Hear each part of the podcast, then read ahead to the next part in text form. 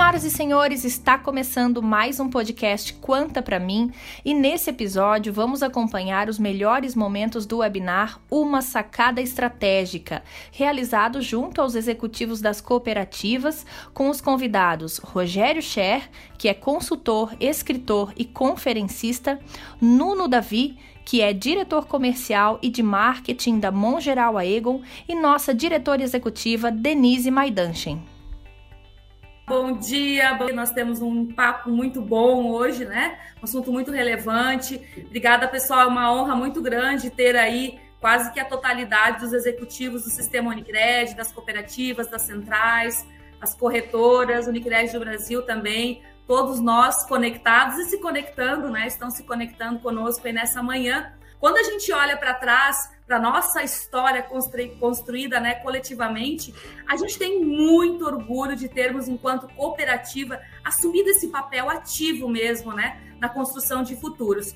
Hoje nós somos já mais de 140 mil participantes, pessoas é, é, planejando o seu futuro, né, com reservas já na ordem de 4,5 bilhões. E só esse recurso daqui a 20 anos, Nuno, vai gerar mais de 40 bilhões em renda futura. E isso por si só já é um grande impacto social. É, e que eu parabenizo aí cada um de vocês que está presente nesse evento e todos os executivos que fizeram parte dessa grande transformação.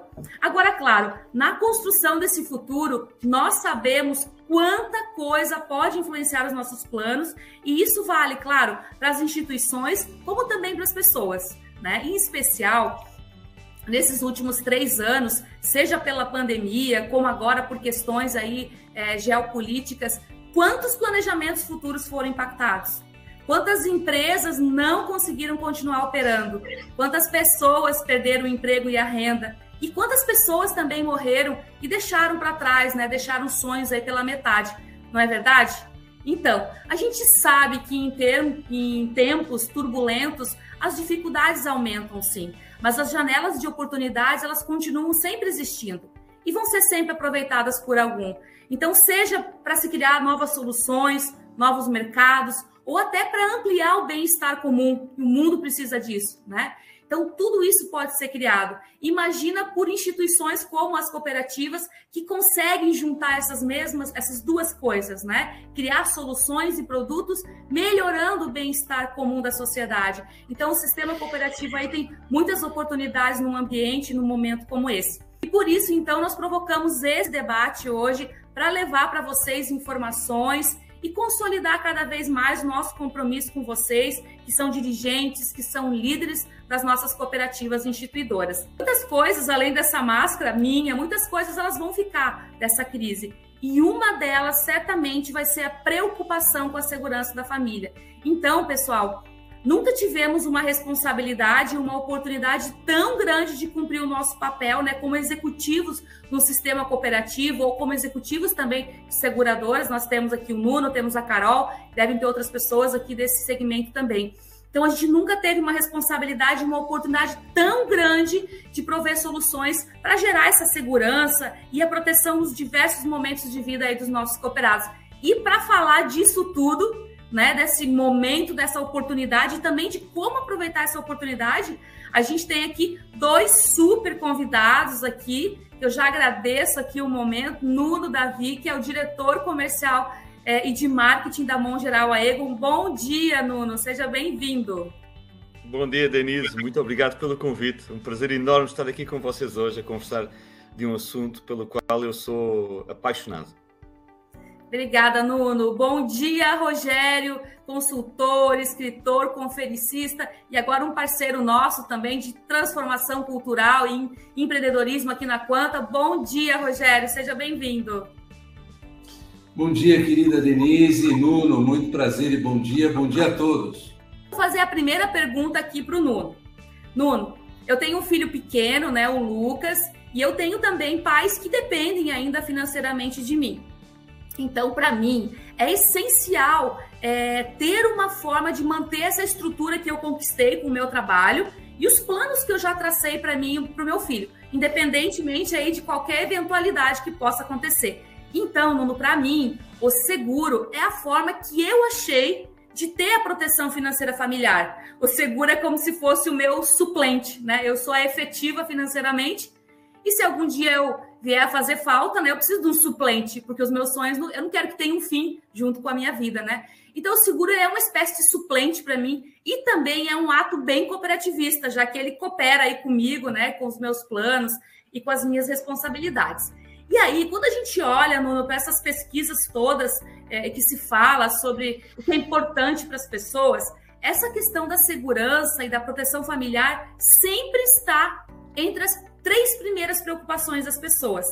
Mas o fato de estar entre as preocupações não quer dizer que já é uma situação e uma resposta ativa das pessoas. Porque até o evento do Covid-19, o seguro de vida era ainda muito pouco difundido no Brasil, crescia de uma forma lenta, diferente do que a gente vê já em países mais desenvolvidos, como Estados Unidos e Japão. Então a pandemia parece que veio para mudar esse cenário né, e fazer com que os brasileiros se questionem mais acerca é, desse tema. Nós temos muitas crenças culturais e as nossas atitudes ainda elas são muito passivas, porque a gente herdou isso de várias outras gerações. Mas nós estamos passando por transformações bem significativas, né?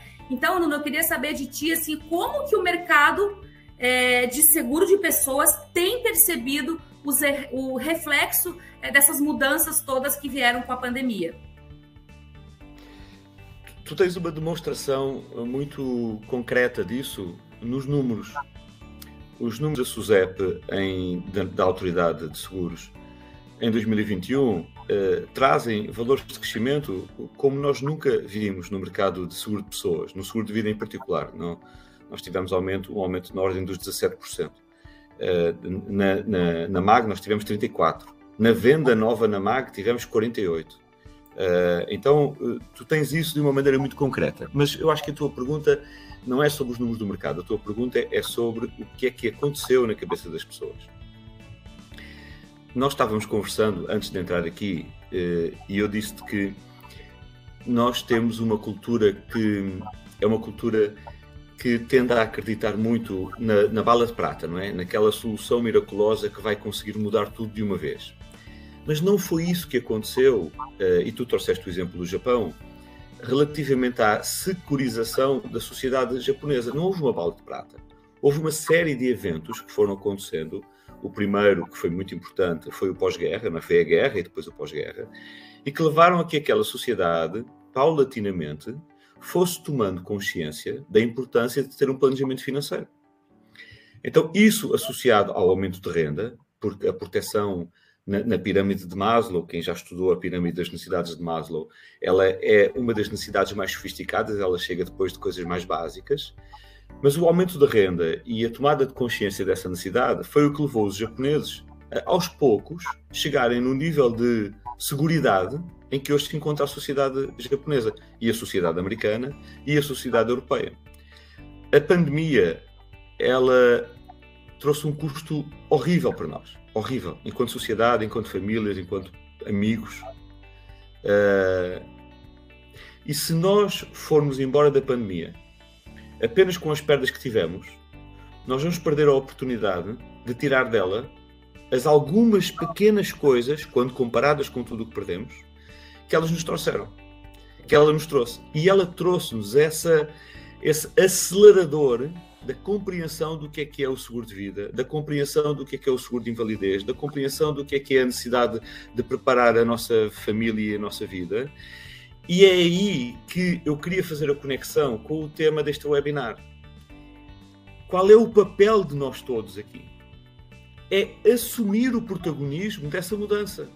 Porque ela só vai acontecer nas famílias e nas pessoas se nós percebermos que os agentes da mudança somos nós, os que trabalham nesta indústria. Cada um dos líderes que nos está assistindo e que tem objetivos de vendas e que tem equipes, é, é através da prossecução do nosso negócio que a gente executa o propósito desta indústria e dá essa segurança. Então, o, o, meu convite para todos aqueles que participam na indústria, independentemente da, da entidade em que trabalham, é o de assumirem esse protagonismo, assumirem essa responsabilidade. Ela é nossa, ela não é de mais ninguém. Não há mais ninguém na sociedade mais preparado e mais responsável do que nós para trazer esse conhecimento, trazer essa reflexão e ajudar as pessoas a dar esse passo em frente de se protegerem e de protegerem as suas famílias. Legal, Nuno assumiu o protagonismo, né? Muito bom. E então, a gente vai falar sobre isso agora com o Rogério. Rogério, você conhece já né, um pouco no nosso ambiente. As cooperativas são instituições que estão inseridas no mercado financeiro e que nesses últimos cinco anos passou e passa por muitas mudanças, né? Novos entrantes, novas necessidades, enfim, e também muitas novas oportunidades. E nesses últimos três anos, as plataformas elas responderam por mais de 70% das captações de fundos de investimento. Então, tivemos aqui atrás um exemplo de uma janela de oportunidade que se abriu também pressionado pela pandemia, porque foi a pandemia é, que fez a, a, política monetária do Brasil ser expansionista e aí o governo ter que reduzir rapidamente a taxa de juros. Mas a pandemia também está desenhando aqui uma outra janela, a gente está falando sobre isso, né, Rogério? Então, tendo em vista toda essa transformação cultural que agora a gente está tendo em relação à percepção das pessoas é, no que diz respeito aos seguros, que foi trazida pelo Nuno, como que os executivos que nos ouvem, é, os líderes, eles podem aproveitar, aproveitar essa janela, como que eles podem assumir esse protagonismo falado pelo Nuno, né? Reformulando ali um pouco as suas estratégias dentro das cooperativas, incorporando também essa nova vertical dentro do cooperativismo e competir também dentro desse mercado seguro, que ainda, né, pessoal, não chegou a absorver nem 10% do potencial que agora está em rápida evolução.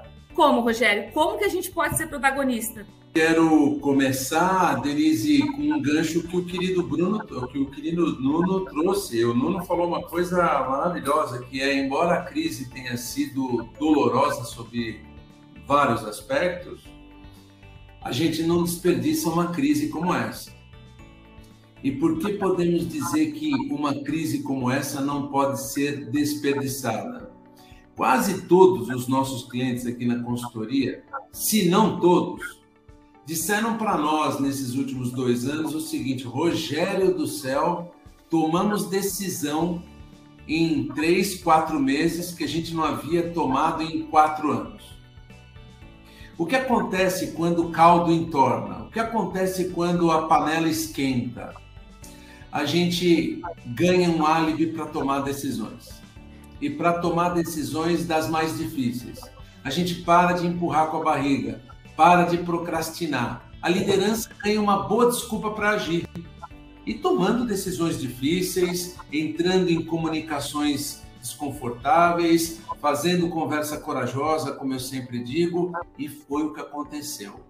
Muitas mudanças que estavam sendo cogitadas, planos, iniciativas que estavam ali meio apagados no, no radar, foram acelerados, catapultados de maneira geométrica e exponencial, e o nome disso foi a crise, e o ator disso tudo foi o líder que perdeu o direito de procrastinar e ganhou um bom álibi para agir tomando decisões difíceis.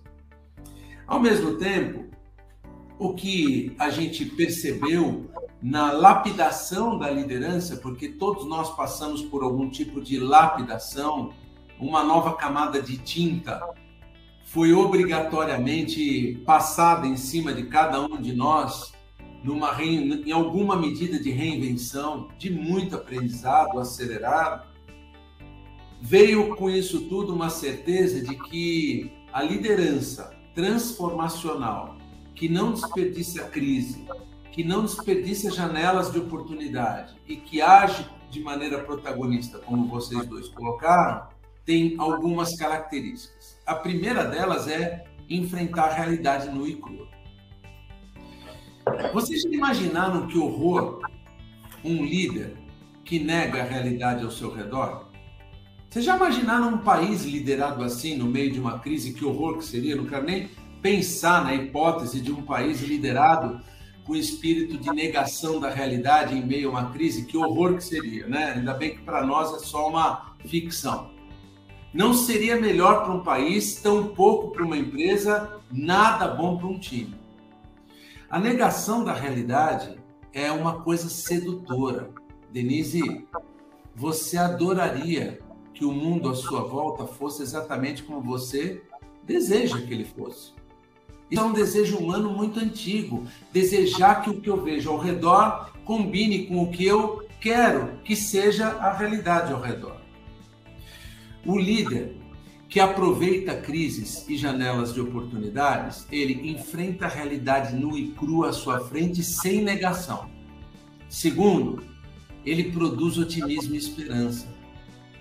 Não há possibilidade de combinar a palavra liderar com o ato de espalhar mau humor, pessimismo e negativismo ao redor. Ainda mais em meio a crises e ou janelas de oportunidade abertas diante de nós. Enfrente a realidade nua e crua. Produz otimismo e esperança de um final feliz para essas iniciativas. Aliás, o Bob Iger, o sujeito que por 15 anos transformou o grupo Disney é, no que se transformou, um dos líderes de maior prestígio no mundo corporativo hoje e com motivos. O Bob Iger chama isso de entusiasmo pragmático. A obrigação de produzir esperança e otimismo. Entusiasmo pragmático. E a terceira característica é, cara, você vai fazer isso tudo, enfrentar a realidade nua e crua sem negá-la. Segundo, você vai produzir otimismo e esperança por meio de um otimismo, de um entusiasmo pragmático. Cara, procura fazer isso com leveza e bom humor. E eu sinto isso na Quanta. Quer dizer, nós aqui na Quanta a gente não confunde seriedade com chatice, né? Quem foi disse que para ser muito sério precisa ser chato. Olha, o mundo já está tão asfixiante.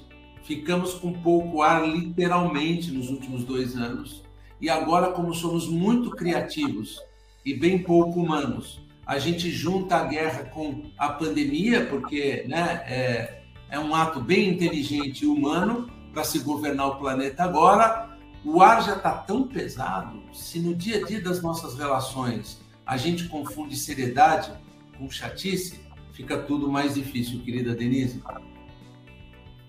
Legal, obrigada, obrigada, Rogério. Nossa, essa frase que você falou, eu anotei aqui, que é muito importante, né? A, a liderança produzir otimismo e esperança, né? E em especial no ambiente que a gente vive, que é um ambiente cooperativo, que os cooperados já esperam isso da gente, que a gente gere efetivamente mais prosperidade para todo o grupo, né? Muito bom. Obrigada, Rogério. Agora, Nuno, de novo contigo aqui, você trouxe para a gente informações bem relevantes que evidenciam né, esse crescimento do, do segmento de seguro no Brasil e no mundo tal. E você começou a falar um pouquinho, aí eu queria que tu aprofundasse um pouco mais sobre como que a MAG se preparou para esse momento. Acho que a pandemia, ela trouxe, porque aquela coisa, né, o seguro de vida, as pessoas às vezes elas brincam, elas falam assim, olha, não vou fazer uma coisa que eu só vou usar se eu morrer, né? Então parece que as pessoas não viam valor. Mas com a pandemia, muita gente, muitas famílias tiveram aí a continuidade do seu sustento porque pessoas estavam protegidas.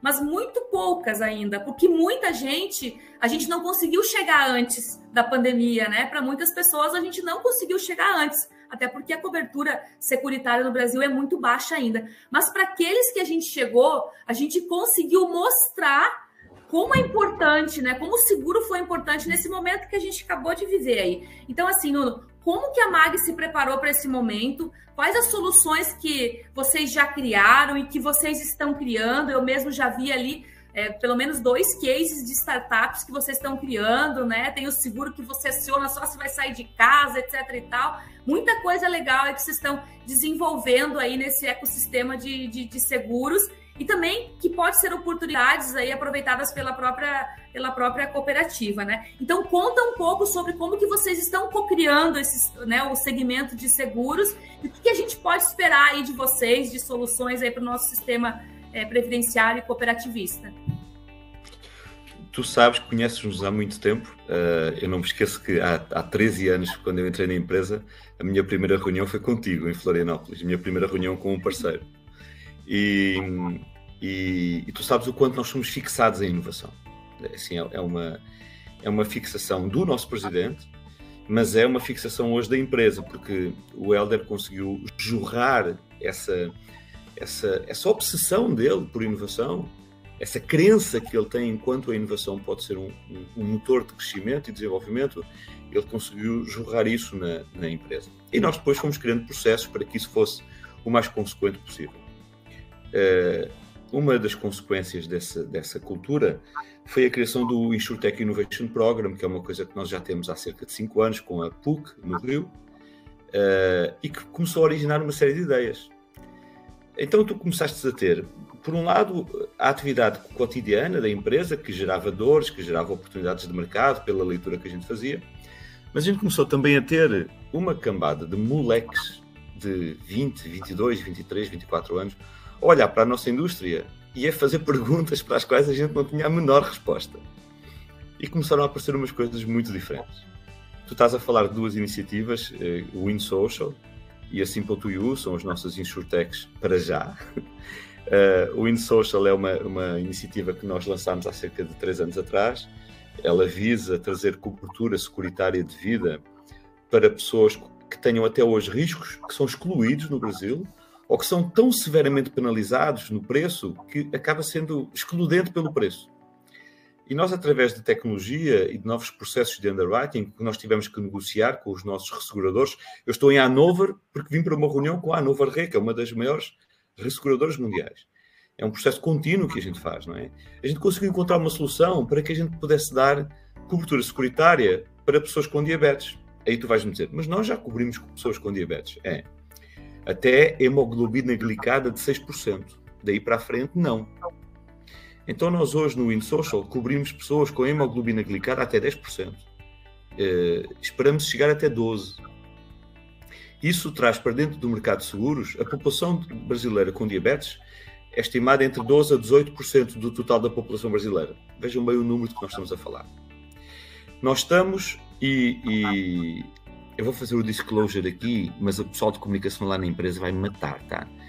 Nós ontem conseguimos vender, completar a venda dos novos clusters que nós temos no InSocial.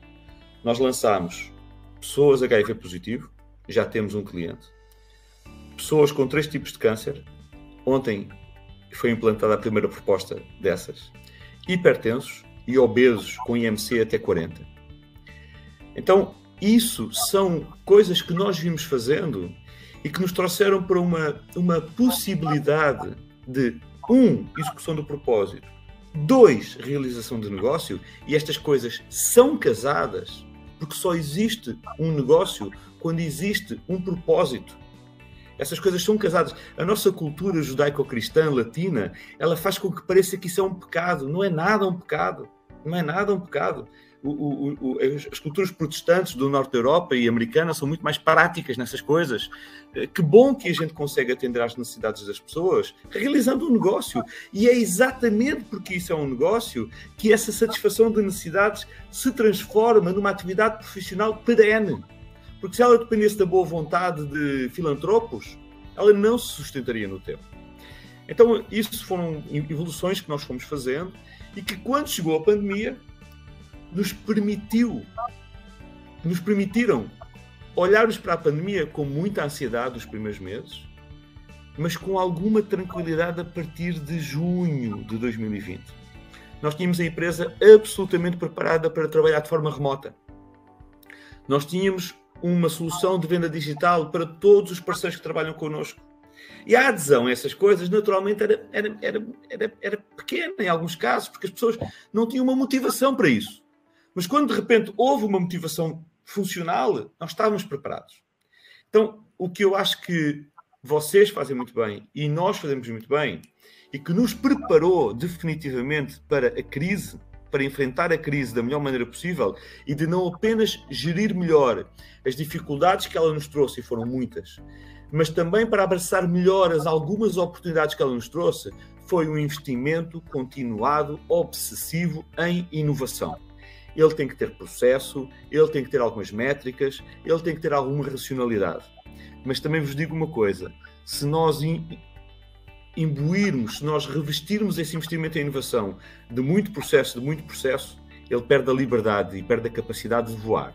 Então há alguma parte aí nesse processo de inovação em que a gente tem que despirocar completamente, fazer coisas completamente diferentes, uh, pensar diferente, falar com pessoas que nos dizem coisas que nós nunca pensámos, ir para casa a pensar aquele cara é um louco, aquele cara é um... e deixar que uma ou duas noites de sono nos tragam a capacidade de refletir sobre aquela loucura. O segredo, se houve algum, foi esse, foi o de nós tirarmos partido de todo esse ecossistema e cultura de inovação que foi implementado na empresa nos últimos 10 anos pela, pelo, pelo Elder, antes de mais nada, mas depois pela liderança da empresa também.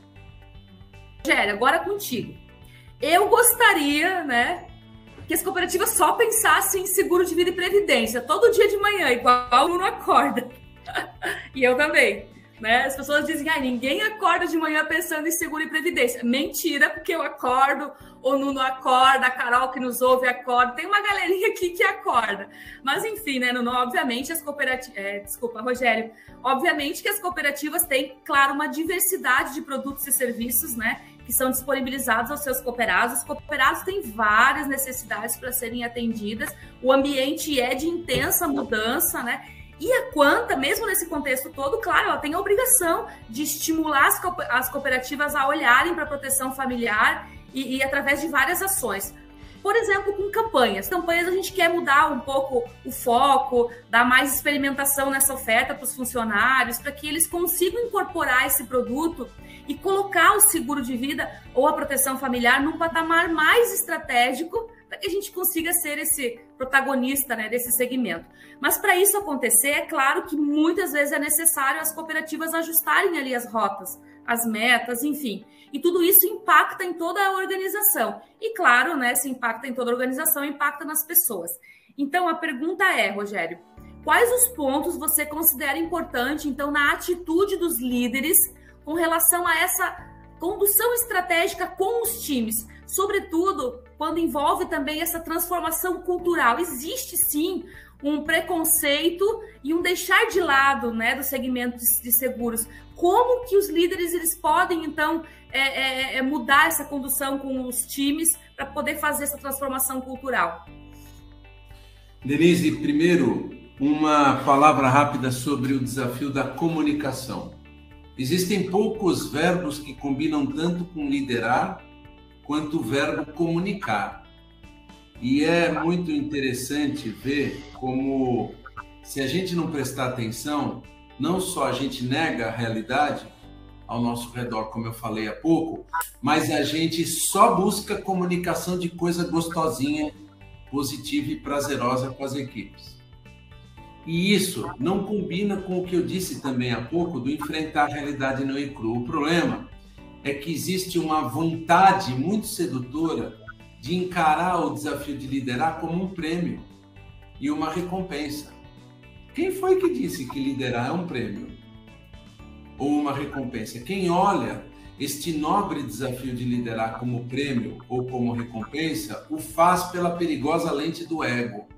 E aí vai dar muito ruim. Liderar não é um prêmio, uma recompensa, é uma responsabilidade e uma responsabilidade maior que eu posso e que eu quero assumir mais do que as pessoas ao meu redor. Isto posto, uma das responsabilidades mais prementes é a da comunicação corajosa e cabe ao líder a comunicação inquietante, por vezes desconfortável, que mexe, que empurra as pessoas pelas costas na direção do que pode ser um futuro mais e melhor.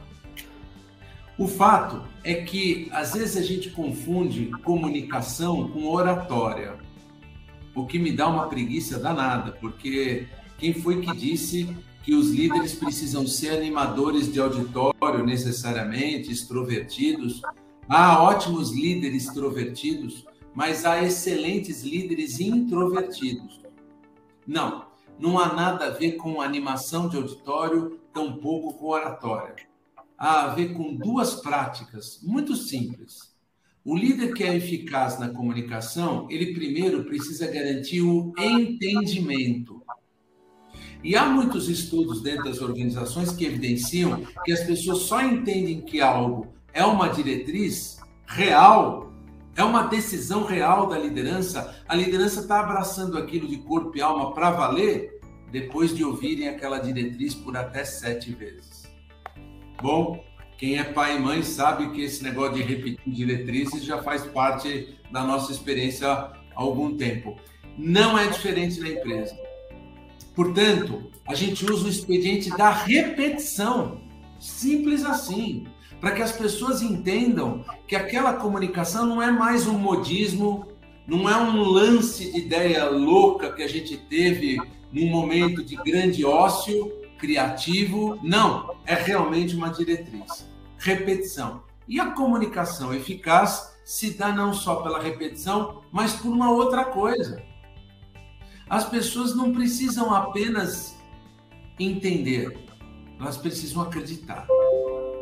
E para que elas possam acreditar, o líder precisa fazer uma outra coisa: construir rodas de diálogo com a sua equipe exaustivas, tantas quantas precisarem, para que as pessoas possam questionar o porquê dessa diretriz. Mas por que, que nós vamos fazer isso agora?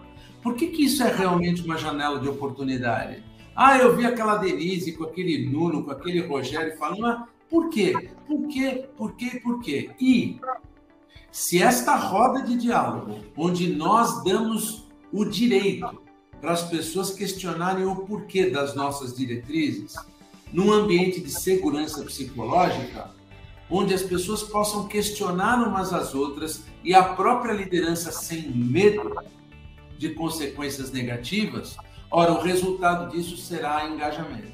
A gente chama isso de engajamento crítico, que é quando as pessoas entendem e acreditam. E aí, portanto, construa ao seu redor, querido, queridos líderes, um ambiente de segurança psicológica, onde as pessoas possam eventualmente questionar até uma verdade que parece muito óbvia aqui para nós, como esta janela de oportunidade maravilhosa que se abriu de nós e que a Quanta não deveria mesmo perder.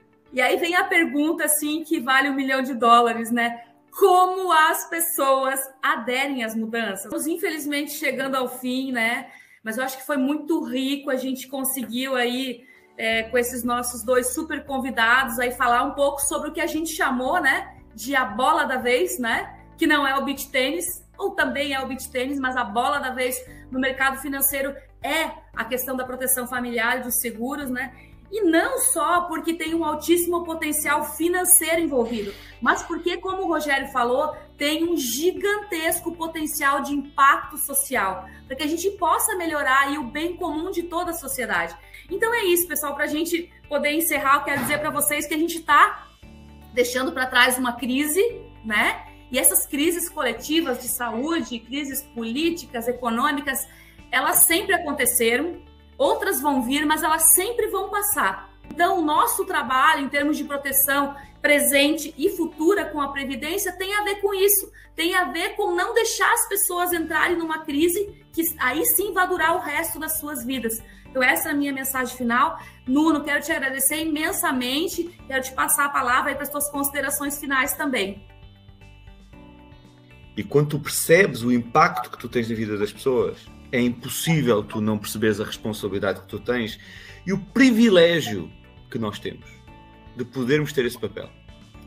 Então, isso é algo que eu, eu convido todos a sentirem isso em primeira pessoa e a não terem absolutamente nenhuma vergonha de, da próxima vez que estiverem em frente a um cliente, perguntarem assim: Você já protegeu a sua família?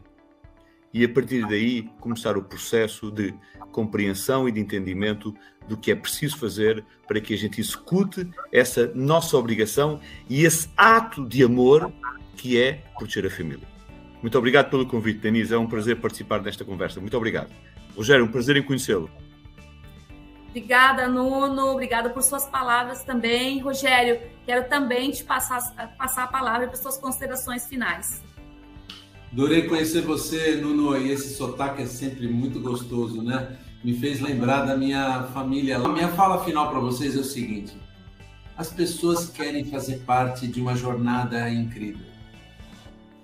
Elas não querem o normal, aquilo que é o cotidiano, na nossa vida há poucas coisas que ao final dela a gente vai lembrar como espetaculares. Porque a vida é um amontoado de coisas rotineiras e absolutamente mais do mesmo. Mas há aqueles momentos que são realmente incríveis. E as pessoas têm sede e fome por viverem coisas incríveis juntas. Uma janela de oportunidade como essa, aberta diante de vocês, não deveria ser mesmo desperdiçada.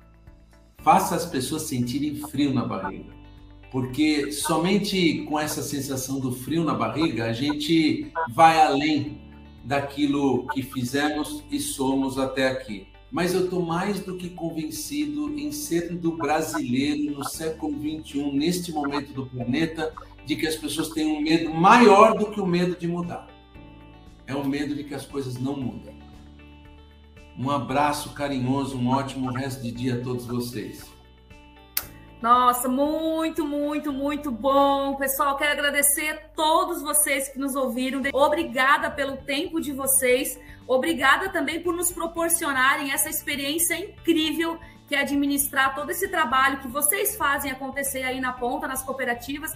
A gente aqui fica nos bastidores administrando toda a, a colocação de propósito que é de vocês. Então, obrigado por esse momento, obrigada por essa história. Pensem sobre isso no final de semana em especial, primeiro, coloquem o oxigênio em vocês mesmos, né? Reflitam também sobre a família de vocês, acho que esse é o primeiro ponto, assim. E depois disso, como que a gente pode, então, levar isso tudo para as famílias de nossos cooperados. Obrigada, pessoal. Senhoras e senhores, esse foi mais um podcast Quanta para mim. Um abraço e até o próximo.